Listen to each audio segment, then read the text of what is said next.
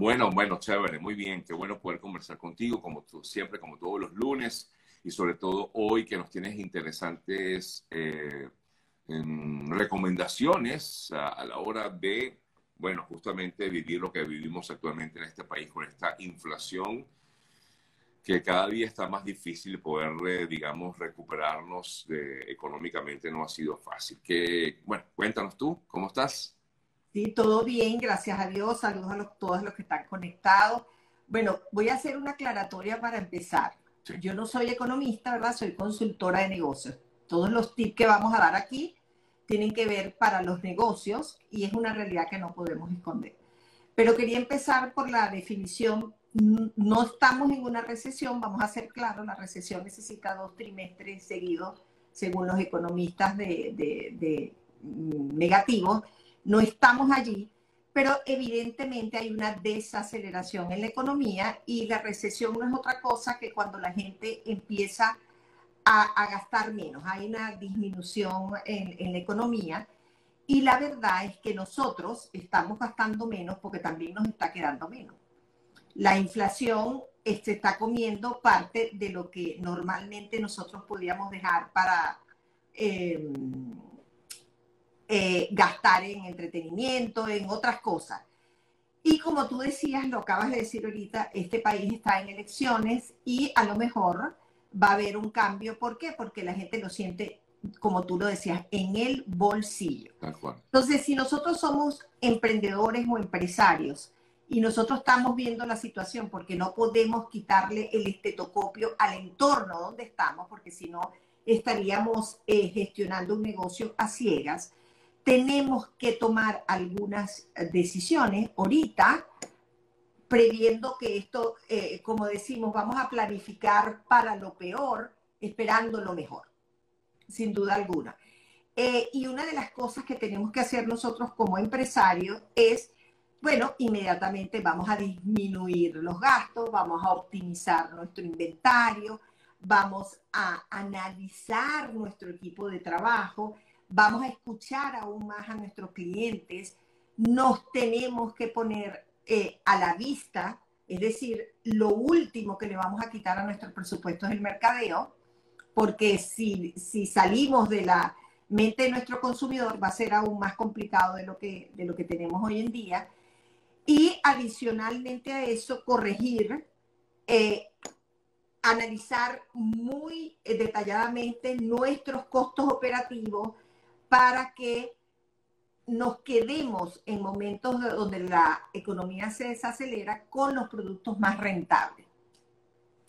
Y a mí me encantó muchísimo dentro de, de los temas y lo que uno lee en estos momentos, un artículo que escribió Bernice Harnish, que es el, el, presidente de una organización que se llama Entrepreneur Organization, una organización para emprendedores, y tiene un programa que se llama el, de, el nacimiento de los gigantes. Y él recomienda cuatro claves fundamentales. Tú sabes que a nosotros nos encantan las cuatro, las tres, para que la gente se quede con algo en este programa, ¿no? La primera que él recomienda, la número uno, es mira tu equipo. Y no solo a tu equipo internamente serio, sino externamente. Los negocios y los trabajos son, se basan en qué? En el relacionamiento. Entonces nosotros tenemos primero que hacer, él recomienda, haz un inventario, agarra un cuaderno y haz un inventario de las relaciones que tú tienes externas, amigos, compañeros, bancos, finanzas, que puedan en un momento de, de dificultad asociarte o meterte una mano o en una alianza que te permita crecer. Y después que hagas esa lista, contacta, proponte a contactar uno de ellos diario. ¿Qué está haciendo? ¿Dónde estás? Eso es desde el punto de vista externo. Desde el punto de vista interno, analiza con lupa tu equipo de trabajo. ¿Con quiénes debes quedarte en un momento en que tu flujo de caja no esté tan bueno? y de quién tienes que salir. Y aquí es una recomendación para todos los que se conectan, que son profesionales y trabajan en empresa. En momentos de crisis, la milla extra es lo que te hace también estar en la mente de tu eh, jefe o supervisor o la empresa que te contrató, porque cuando tú das más de lo que el empleador te pide, evidentemente tú serás el último en salir. Pero aquellos que no ha llegado a las 5 de la tarde, ya tienen la cartera y se van, aquellos que hay que pedirle las cosas tres veces, aquellos que están enguerrillados con su jefe, en estos momentos cambien de actitud porque se van a quedar los más eficientes. Así de sencillito, ¿verdad? Y lo otro que puedes hacer es aumentar, serio, la comunicación con tu equipo. Es decir, si antes te reunías una vez a la semana para compartir tus estrategias, tu, lo que tenías que hacer, ahorita hazlo tres veces a la semana. Porque ahorita, en tiempos de crisis, las decisiones rápidas son las más efectivas.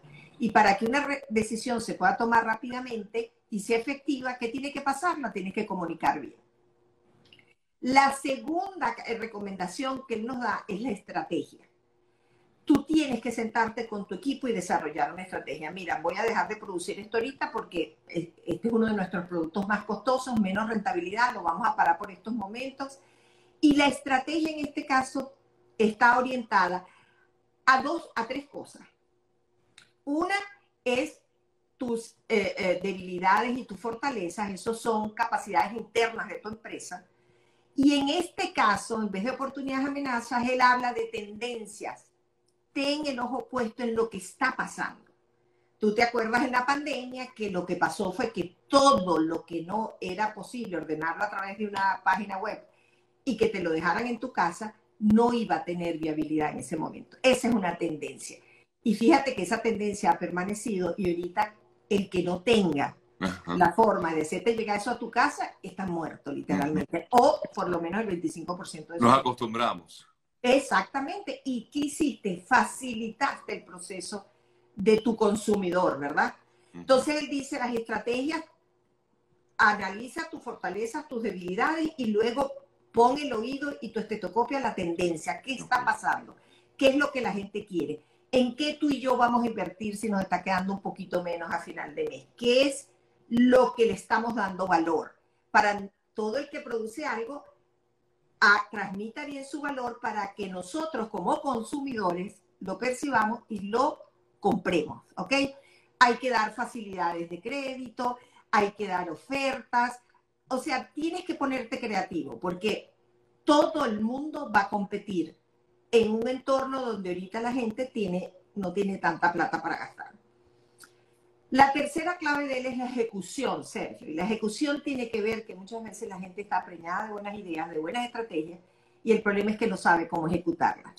Y si no las ejecutas como lo tienes que hacer, en tiempos de crisis es todavía más complicado, porque en la abundancia si te equivocas no importa, porque hay de todo para todos. Pero cuando la cosa se pone lenta, nosotros tenemos que evaluar la ejecución, verla, analizarla, mejorarla y adecuarla continuamente.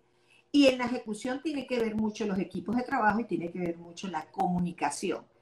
Cómo tú transmitiste esa estrategia, cómo la permeaste en tu equipo, cómo se la hiciste entender inclusive a tu consumidor y cómo vas a evaluar esa ejecución, ¿verdad? Y la última que él dice que siempre lo hablamos y siempre se lo decimos a nuestros clientes es el efectivo, Sergio. En momentos cuando la cosa no está tan buena, nosotros tenemos que cuidar el flujo de caja. El flujo de caja es la sangre del negocio. Tú no te puedes quedar cero mata cero porque va a haber momentos en que te vas a tener que meter la mano en el bolsillo para mantenerte, porque recuerda que lo malo pasa y lo bueno también. Es decir, esto no es permanente. ¿Y, cómo hacen esas empresas o, pequeños emprendimientos, emprendimientos que están haciendo en medio de esta crisis para, por ejemplo, prever lo que pueda ocurrir en el futuro, hacer una base para... ¿Cómo, cómo puede hacer, Rita? Bueno, realmente el flujo de caja se tiene que cuidar, como te digo, en, tiempos de bonanza es la sangre del negocio. En tiempos de crisis se te puede complicar la cosa y por eso es que la clave número uno que él da es que de una vez actives tu network, tu capital relacional, porque a lo mejor vas a necesitar un auxilio. porque te comiste el, flujo de caja y no tienes cómo responder en un momento dado si la venta no está ahí. Acuérdate que los negocios viven de la venta. Y en nosotros como consumidores, eh, perdón, como profesionales, también tenemos que estar atentos a tener un flujito de caja guardado, porque no sabemos si nosotros estamos en la lista de cuando viene la reducción. ¿Tú me entiendes? Eh, hoy en día tienes que cuidarte, fíjate, tú lo has notado, el sector inmobiliario. Y esto no es solo este país, eh, eh, el mundo, la economía mundial está sufriendo un desaceleramiento. Yo tengo familiares, amigos en Europa, tú también, y, es como el cantar de todo el mundo, ¿no? Sin embargo, como personas, como profesionales, también hay que tener algo guardado porque nosotros no sabemos si la decisión que tome una empresa tiene un impacto en el trabajo que yo hago. Claro, claro. Entonces, eh, pero como les digo, lo malo pasa y lo bueno también. Es decir, yo he estado en este país en, ya en dos, ¿verdad?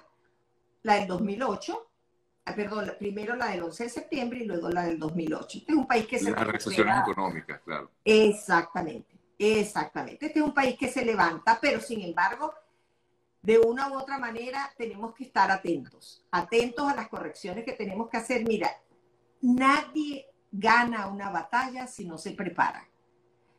Imagínense que estamos saliendo al, cambio, al campo de batalla, tuvimos una reunión con el general, nos dijo la estrategia, nos comunicó y todos nos preparamos para salir al campo de batalla. Ahora, el que se quedó dormido, el que no entró a la reunión, el que no tiene ni idea de lo que está pasando, ese le va a dar más duro esta situación. Pero si se organizan, Mira, cuando hay abundancia, tú tienes productos de todo tipo para ofrecer, servicios de todo tipo para ofrecer. Cuando la cosa está apretada, tú tienes que reducir tu cartera de productos, tienes que darle facilidad a tus clientes, nos está pasando a nosotros como consultores de negocios, le hemos dado facilidades a algunos clientes porque en este momento no quieren sacar todo el dinero que le pudiera costar cualquier servicio que nosotros estamos prestando. Pero está bien, porque mientras está facturando, así tengas que dar facilidades de pago, así tengas que dar, así tu ganancia no sea esta, sino reducida, igualito se está moviendo la máquina. ¿Tú me entiendes? No te paraste. No te paraste. Entonces, mm, son cuatro cosas bien sencillas. Equipo, estrategia, ejecución y el efectivo que no lo puedes perder de vista. Tú también las empresas también tienen que sentarse con sus proveedores, porque las empresas prestan servicios, serio, pero son clientes también. Entonces, una manera de que tú no dejes el efectivo es que te sientes con tus proveedores a gestionar planes de pago. Si antes le pagabas a los 30 días, pídele pagarle a los 60 días. Si antes eh, eh, eh, tus transacciones eran todas cash, empieza a buscar financiamiento